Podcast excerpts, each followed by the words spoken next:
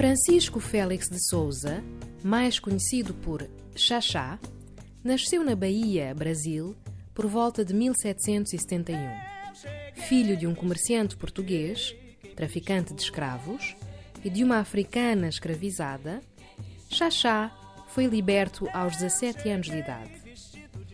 Cedo decidiu instalar-se no reino do Benin, onde se tornou um célebre traficante de escravos, tendo sido nomeado governador interino do forte português de São João Batista de Ajudá.